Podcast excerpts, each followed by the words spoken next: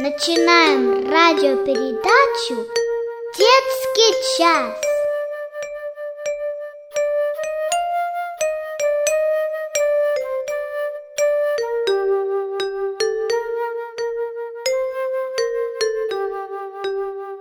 Здравствуйте, ребята! Здравствуйте! Давайте сегодня мы поговорим о стихе 11, который записан в Псалме 118. Кто взял с собой Библии, откроем это место. Итак, Псалом 118, 11 стих. Так, вы открыли Библии? Кто прочитает? Можно я? Конечно, читай, Дима. В сердце моем сокрыл я слово Твое, чтобы не грешить пред Тобою. Ребята, какой интересный стих! Здесь кроется разгадка. Как мы можем научиться не грешить? А знаете вы, кто написал эти слова? Катя, ты хочешь сказать? Да, Кто написал эти слова? царь Давид. Правильно. Смотрите, что он написал. В сердце моем сокрыл я слово твое, чтобы не грешить. Что это значит? Сокрыть Слово Божье в своем сердце. Как вы думаете, ребята? Дима, ты можешь сказать? Наверное, читать Библию надо. Запоминать стихи из Библии. Да, очень правильно. Но, наверное, все равно не совсем понятно, как это знание Слова Божьего может сохранить нас от греха. Вот как раз сегодня на нашем уроке мы узнаем о том, как Слово Божье может помочь нам в выборе Божьего пути. Очень трудно отказаться от мороженого, когда болит горло, правда? Да. Сложно, даже очень сложно отказать друзьям пойти поиграть в футбол, когда мама просит остаться дома. Правда, Дима? Да. Кому-то трудно отказаться от сигарет, поскольку вокруг многие курят. Ребята, были у вас такие ситуации, когда как будто бы вы слышите два голоса внутри себя? Один заставляет нарушить Божью волю, а другой сделать то, чему учит Бог. Да, было. Мы оказываемся перед искушением. Кого же послушать? Как вы думаете, ребята, почему не смогли Адам с Евой отказаться от совершения греха? Наверное, потому что поверили дьяволу. Да, предложение дьявола было очень заманчиво. У Адама и Евы была возможность выбора – послушать Бога или послушать дьявола. И дьявол указал Еве именно на то дерево, которое запретил Господь. И Ева увидела, что это дерево было приятным для глаз. На первый взгляд, ну, нет ничего страшного. Чуть-чуть попробовать на вкус. Но, ребята, ведь именно это запретил Бог. Маленькое непослушание вылилось в большую трагедию. Правда ведь? Да. Мы все знаем эту историю. Знаете, ребята, одного мальчика очень допекали комары. Пришлось купить ему специальную мазь. И тогда пришел конец его мучениям. Как только мальчик натирался этой мазью, комары его не трогали. Ребята, вы тоже пользовались такой мазью? В парке, может быть, где-то в лесу вы были. Дима, ты пользовался? Нет. А ты, Катя? Да, мама натирала. И помогала? Да. Здорово. Но укусы комаров, ребята, не самое страшное. В жизни христиан часто случаются неприятности, ошибки, неудачи, плохие поступки. Ребята, а было в вашей жизни такое, что вы говорили, с этого дня или с этого часа я никогда не буду делать зло. Но через время вы понимали, что это обещание не сдержали. Да, было так. Вот печально это. Где же нам тогда искать помощь? Было бы совсем неплохо и против совершения зла иметь что-то наподобие мази от комаров. И знаете, ребята, эта помощь есть. Библия. Вот Божья мазь против греха. Мы прочитали стих из Библии. «В сердце моем сокрыл я Слово Твое, чтобы не грешить пред Тобою». Правда, ребята, было бы неразумно оставить дома мазь и отправиться, ну, например, в поход. А вы знаете, в нашей повседневной жизни мы окружены грехом. Даже Библия не поможет, если ее открывать или читать очень редко, иногда, от случая к случаю. В таком случае в памяти в нашей головке очень мало или совсем ничего не останется. Это все равно, что не взять в лес мазь, отпугивающую комаров. Ребята, и все-таки, что значит в сердце своем сокрыть слово, чтобы не грешить? Наверное, трудно объяснить, да? Да, не совсем понятно. Ребята, в сердце моем это значит в наших мыслях, чувствах, желаниях. Ребята, нам нужно натереть как бы себя полностью, чтобы не быть искусанными грехом.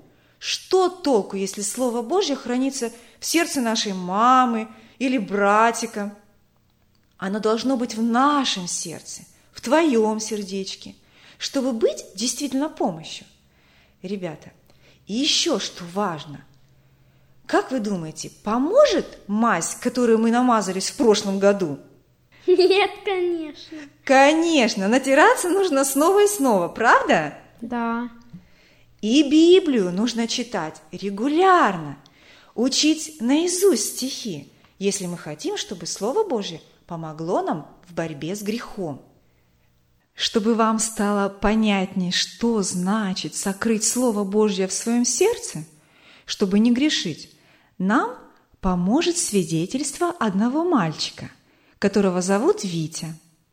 Он расскажет нам о том, как, зная Слово Божье, он смог послушаться Господа и не согрешить. Витя, расскажи нам, пожалуйста, мы будем очень рады.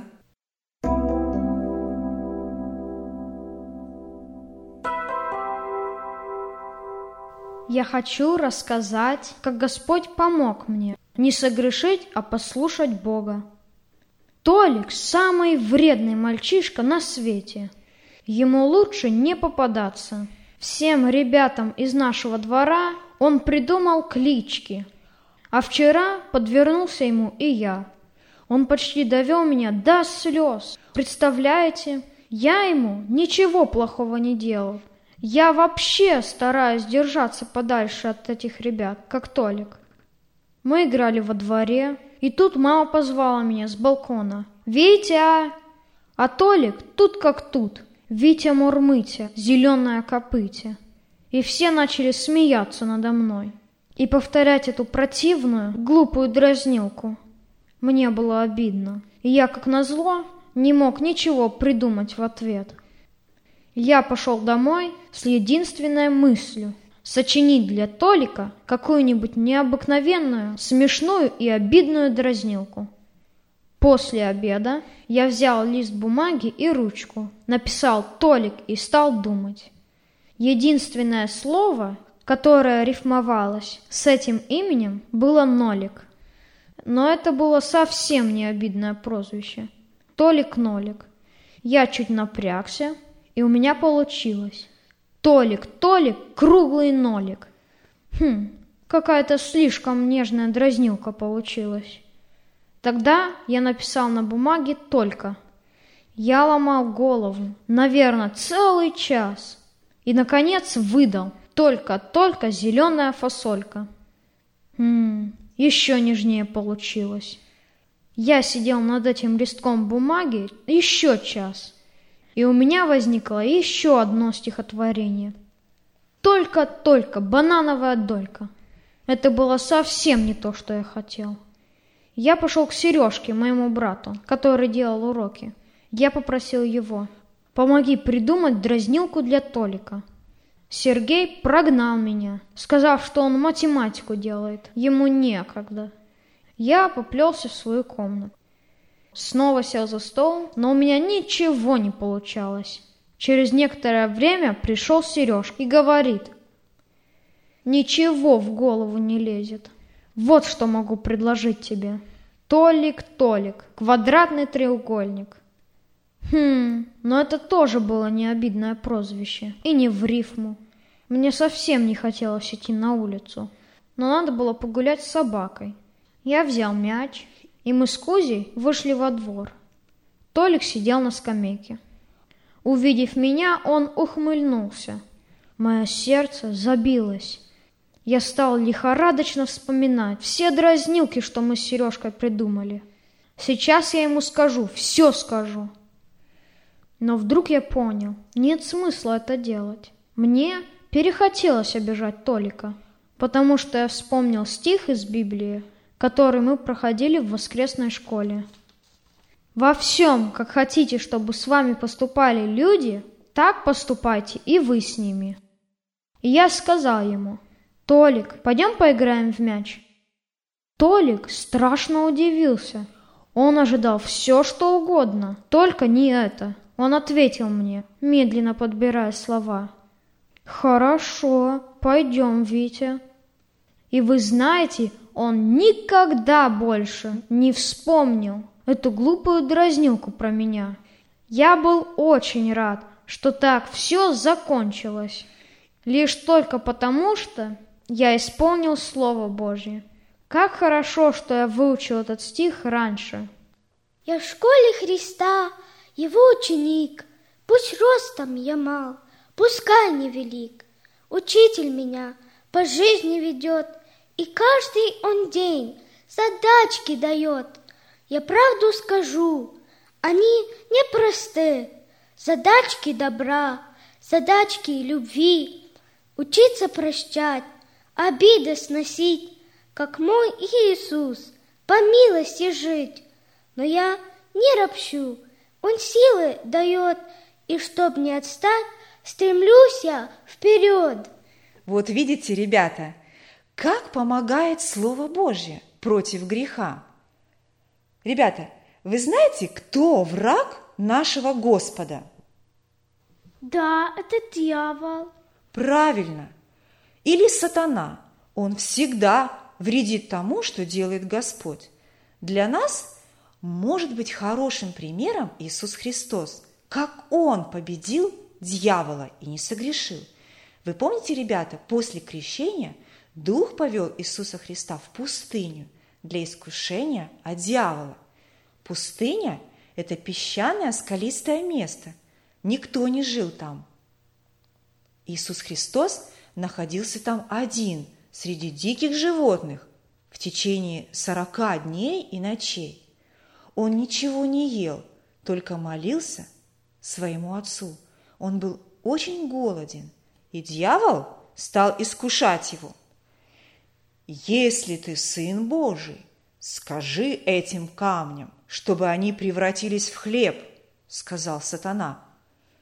Ребята, как вы думаете, мог Иисус Христос превратить камни в хлеб? Конечно, мог. Правильно. Ребята, а кто из вас не кушал хотя бы один день? Как вы себя чувствовали? Не очень хорошо, да? Да. А Христос не кушал много дней, но он хотел повиноваться своему отцу, а не дьяволу, потому что это было бы грехом. И знаете, что Иисус Христос сказал? Не хлебом одним будет жить человек, но всяким словом, исходящим из уст Божьих. Хлеб поддерживает жизнь нашего тела, но душа наша нуждается в Слове Божьем – и если мы повинуемся Слову, которое сказал Бог, то Он будет заботиться о нас. Иисус отказался повиноваться сатане. Дьявол потерпел неудачу. Но сатана не успокоился. Он поднял Иисуса наверх храма и говорит, «Если ты Сын Божий, бросься вниз, ибо написано – ангелам своим заповедую о тебе, и на руках понесут тебя. Сатана тоже говорил словами из Библии, но у Иисуса Христа в сердце было сокрыто Слово Божье, и он ответил, написано, не искушай Господа Бога твоего. Иисус Христос опять победил. Сатана не сдавался. Он взял Иисуса Христа на самую высокую гору и спросил, «Видишь все эти царства мира и славу их? Это все я дам тебе, если ты, падший, поклонишься мне». Иисус Христос мог бы управлять всеми царствами в тот же день, но Он пришел для того, чтобы творить волю Отца Своего. И Он повиновался Ему и сказал, «Отойди от меня, сатана! Написано, Господу Богу твоему поклоняйся и Ему одному служи!» Ребята, опять Господь ответил дьяволу Словом Божьим. И знаете, что тогда? Написано, дьявол оставил его – После этого случилось что-то замечательное. Пришли ангелы и служили Господу Иисусу. Я думаю, что они принесли пищу. Конечно, я тоже так думаю. Я думаю, они его ободряли. Очень правильно. Я тоже так думаю. Из всего мы видим. Христу не нужно было бросаться вниз с храма, чтобы ангелы проявили заботу о нем. Ему просто Нужно было сказать «нет» сатане и «да» Богу. И Бог послал ангелов, чтобы показать свою любовь и заботу к Сыну Своему. Каким оружием пользовался Иисус Христос в искушении? Словом Божьим. Да. А что, он знал его на память? Конечно, в Библии сказано, что Слово Божье есть меч духовный. Представляете, ребята, когда мы учим стихи из Слова Божьего и применяем их, то это как бы меч против сатаны. Ребята, Библия говорит, возлюби ближнего, как самого себя. Смотрите, если мы будем знать этот стих наизусть, и он будет у нас в сердечке, то если кто-то будет нам делать плохо, как это случилось с Витей, то мы сможем его любить, я думаю, что Господь поможет. Очень правильно, потому что без Господа мы, конечно, ничего не сможем делать. Господь говорит, прощайте и будете прощены. Если нам кто-то сделает больно, обидно, то Господь рекомендует простить обидчика. Тогда и мы будем прощены. Как это здорово! Господь говорит, не обманывай, не кради, Наш добрый Господь очень любит нас и хочет, чтобы мы были победители. Вот именно.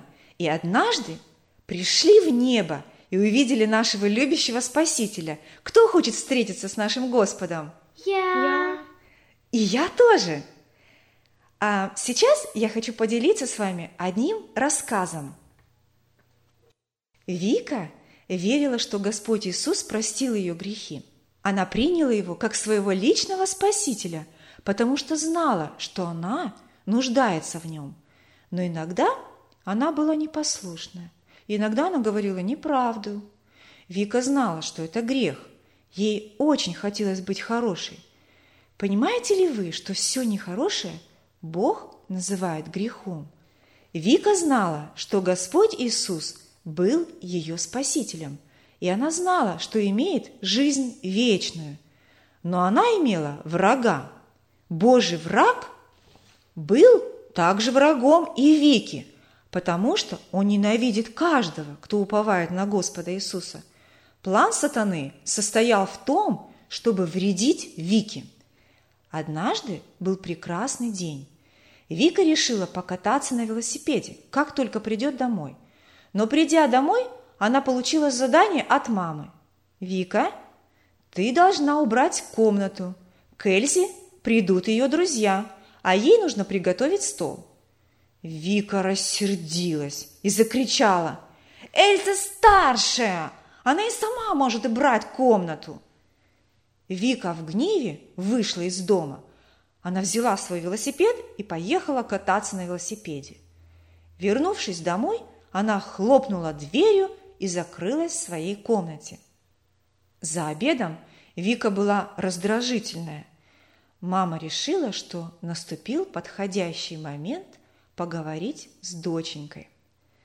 «Вика», — сказала она мягко, — «ты, наверное, забыла сегодня воспользоваться твоим оружием?» Вика задумалась. Глаза ее наполнились слезами. Она медленно кивнула. «Да, мама, я действительно забыла о нем», — ответила Вика и добавила. «Я уберу в комнате».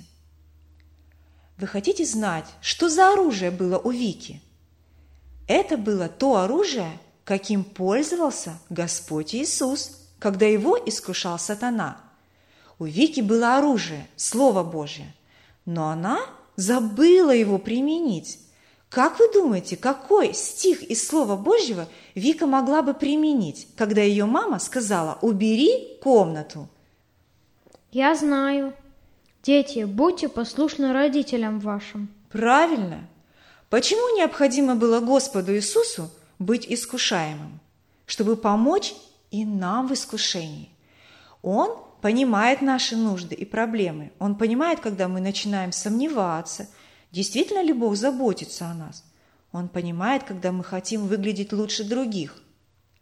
Ребята, Господь Иисус понимает нас, и Он показал нам путь победы над грехом. Если мы желаем побеждать в искушениях, мы должны помнить о следующем. Во-первых, каким врагом является сатана. Во-вторых, как христиане мы имеем в себе того, кто победил сатану. Кто же это? Господь. Правильно. Что Он может сделать для нас, когда мы подвергаемся искушениям? Поможет одержать победу над сатаной. Правда, ребята? Да. Слово Божие имеет силу сохранить нас от греха. Будем просить Бога, чтобы Он помог нам заучивать и помнить Его Слово, чтобы мы могли использовать его, когда грех искушает нас. Когда вы запомните Слово Божье, вы сможете начать применять его, чтобы одержать победу над искушением сатаны.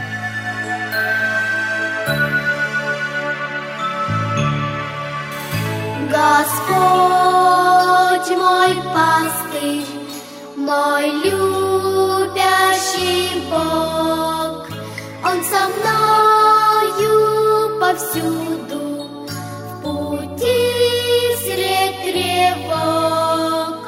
Он со мною повсюду, мой любящий Бог.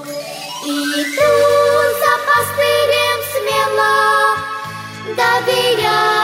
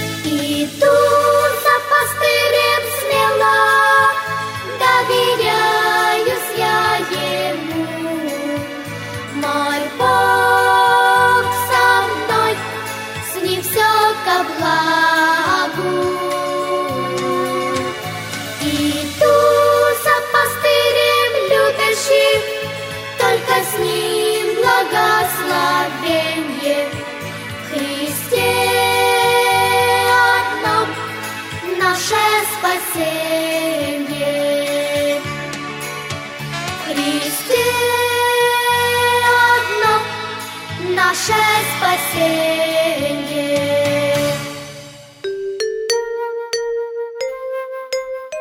Вы слушали радиопередачу «Детский час».